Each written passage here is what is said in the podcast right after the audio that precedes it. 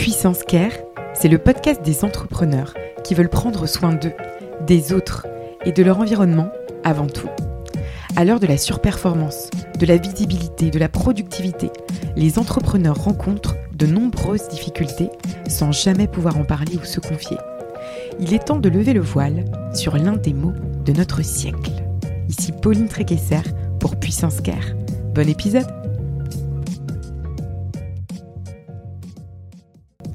Je remercie WeMind de soutenir la saison 2 de Puissance Care. WeMind, c'est la mutuelle des indépendants, avec une option pour maintenir ses revenus, mais c'est aussi une responsabilité civile professionnelle. Si vous êtes entrepreneur, solopreneur, freelance, prenez le temps de vous couvrir. WeMind, c'est une communauté, un service conçu pour les indépendants. Il y a même un comité d'entreprise inclus pour tous leurs membres, avec des bons plans pour toute la famille. Je suis membre de WeMind depuis 2018. J'ai bénéficié de leur accompagnement à plusieurs reprises et je vous les recommande vivement. Prenez soin de vous et rendez-vous sur www.wemind.io pour plus d'informations.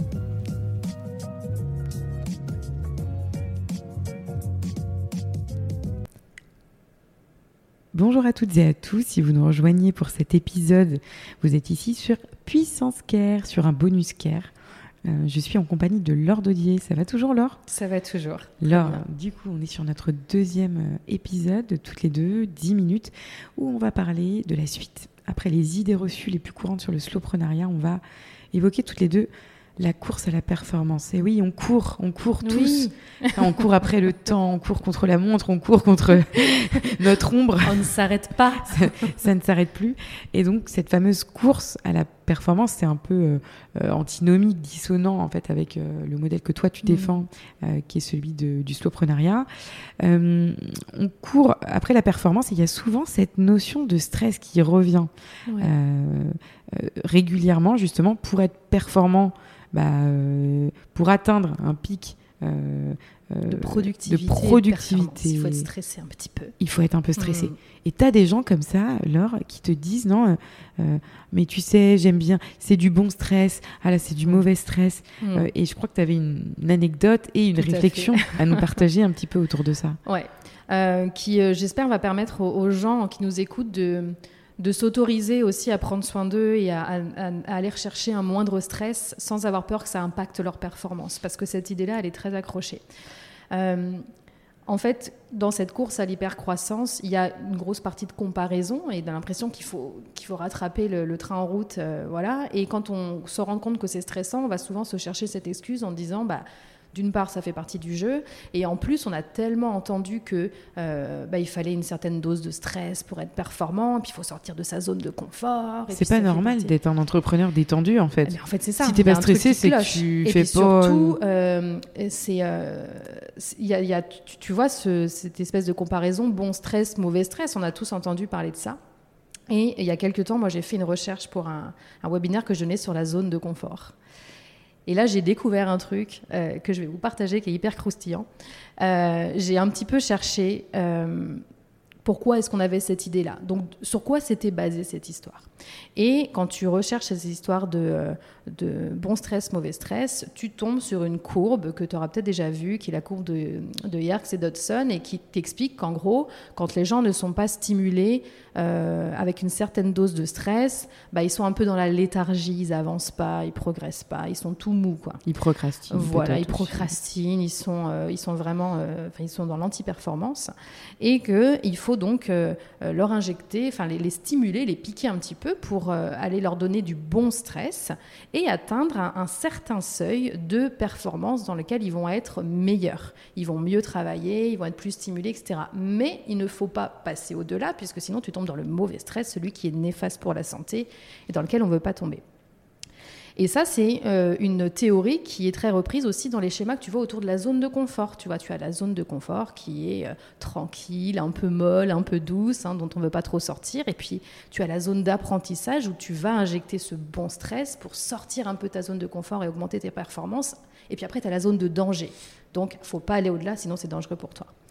Et en recherchant en fait d'où venait cette théorie, et je me suis intéressée à cette fameuse étude de Yerkes et Dodson déjà qui date de 1908. C'est-à-dire que l'étude a plus d'un siècle. On est déboulé. Pourquoi pas la science peut, enfin, peut avoir découvert des choses à cette, à cette époque, pas de souci. Et euh, cette théorie, c'est elle qui a servi de, fondation à toute la théorie de, la zone de confort, qui a été popularisée par euh, Judith Bardwick en 1991, qui a écrit un bouquin qui s'appelait euh, Danger dans la zone de confort et qui était un bouquin managérial. Et donc, il reprenait un peu ce que faisaient les managers depuis les années 50, c'est-à-dire, bon, bah, si vous voulez que vos employés soient performants, il faut, un peu les stresser, puis au contraire, si jamais ils restent dans leur zone de confort, bah, ils vont pas être bons. Et donc tout ça, si tu veux, ça a participé à, nous mettre en tête que on a besoin d'une certaine dose de stress pour atteindre un niveau de performance. Sauf qu'en 1908, Yerkes et Dodson, cette étude, ils l'ont pas fait sur des humains. Ils l'ont fait sur des rongeurs et des poulets. et je suis vraiment en train de vous dire que l'ensemble de ces théorisations qui nous suivent encore aujourd'hui sont basées sur des rongeurs et des poulets. Évidemment, il y a des gens qui se sont demandé à un moment donné, tiens, est-ce que sur les hommes c'est vrai aussi? Et entre 1975 et 2003, il y a eu à peu près une cinquantaine d'études qui ont été faites pour vérifier si c'était la même chose chez l'humain. Sur ces 50 études, il y en a deux qui étaient en termes de méthodologie correcte. Et les deux disent la même chose, c'est qu'il est extrêmement rare que le niveau de performance euh, le plus haut qu'on puisse atteindre se trouve en situation de stress et d'anxiété, et qu'au contraire, chez l'humain, l'anxiété et le stress va quasiment systématiquement baisser les performances. Donc à moins d'avoir besoin d'échapper à un lion qui nous attaque, mhm. parce qu'à la, base, à la base ça sert à ça le stress, ce qui est quand même pas une situation courante, mm. on nous a un peu menti. Donc en fait, euh, le fait d'accepter le stress comme euh, une part inhérente de l'entrepreneuriat et de chercher cette excuse de ben oui, mais c'est ça qui va nous rendre performants, en réalité non.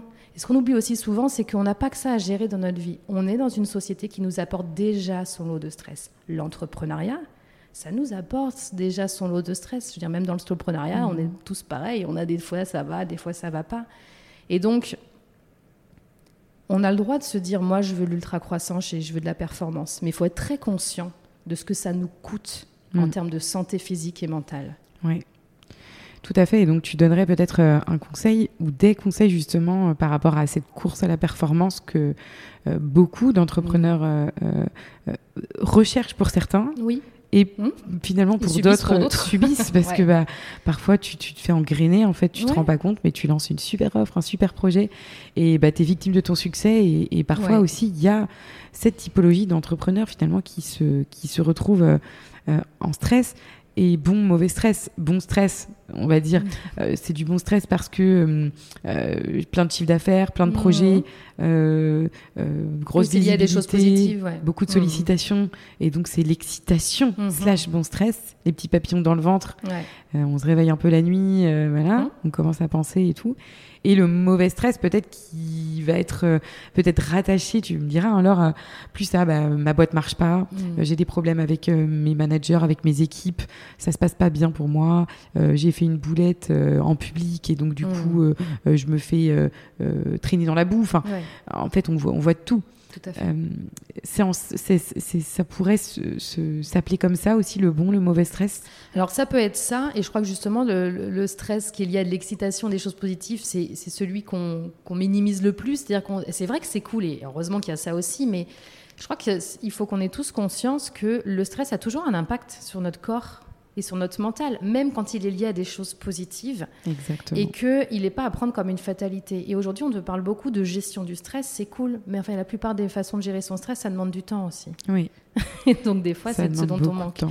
Et tu vois, dans le slowprenariat, euh, ce qu'on va chercher à faire, c'est de le limiter à la source.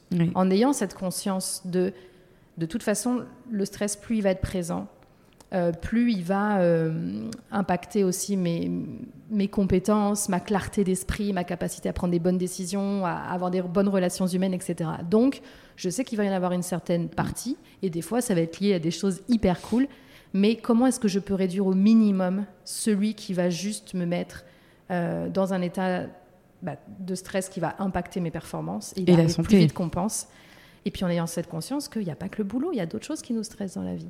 Hmm. Donc je crois que c'est une question de conscience, comme tu l'as dit, il y a des gens qui vont rechercher ça, il y a des tempéraments qui, dans certaines phases de leur vie ou pour certains objectifs, vont y aller dans le stress. Mais il hmm. faut avoir conscience que c'est comme préparer une performance sportive. C'est-à-dire que si tu veux y aller et que tu sais que tu vas être stressé, c'est qu'est-ce que tu mets en face, quel temps tu te dégages pour être durable et pas te cramer en route. Tout à fait. Et puis c'est tout à fait ok aussi de se dire mais moi j'ai envie d'entreprendre, mais par contre j'ai pas envie que ça me stresse. J'ai Mm. pas envie non plus de me sentir un mauvais entrepreneur sous Mm. prétexte que je, que je refuse une certaine dose de stress dans mon business.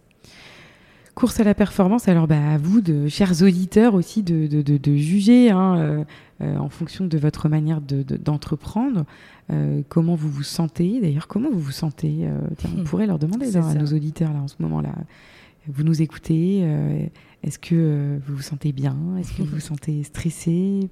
Pas stressé Euh, c'est c'est important de parfois aussi euh, revenir un peu à la pleine conscience, s'écouter. Ouais. Et, et, et, et, en fait, on, a- on aura tous un petit peu de stress oui. dans notre entrepreneuriat. Bien sûr. Et ça c'est Euh, normal. ouais. Qu'on soit en entrepreneur entouré, qu'on soit seul, le stress fait partie de notre vie. Euh, et malheureusement, la vie va vite. Oui. Elle va encore plus vite quand on a des enfants, quand on a Mm. un business qui cartonne ou qui va moins bien. Ça fait partie de, de- de- intrinsèque de, de la vie. Néanmoins, en effet, tout l'enjeu du slowpreneuriat, c'est de le réduire au minimum et d'en avoir conscience, de savoir Ouais. que ça existe.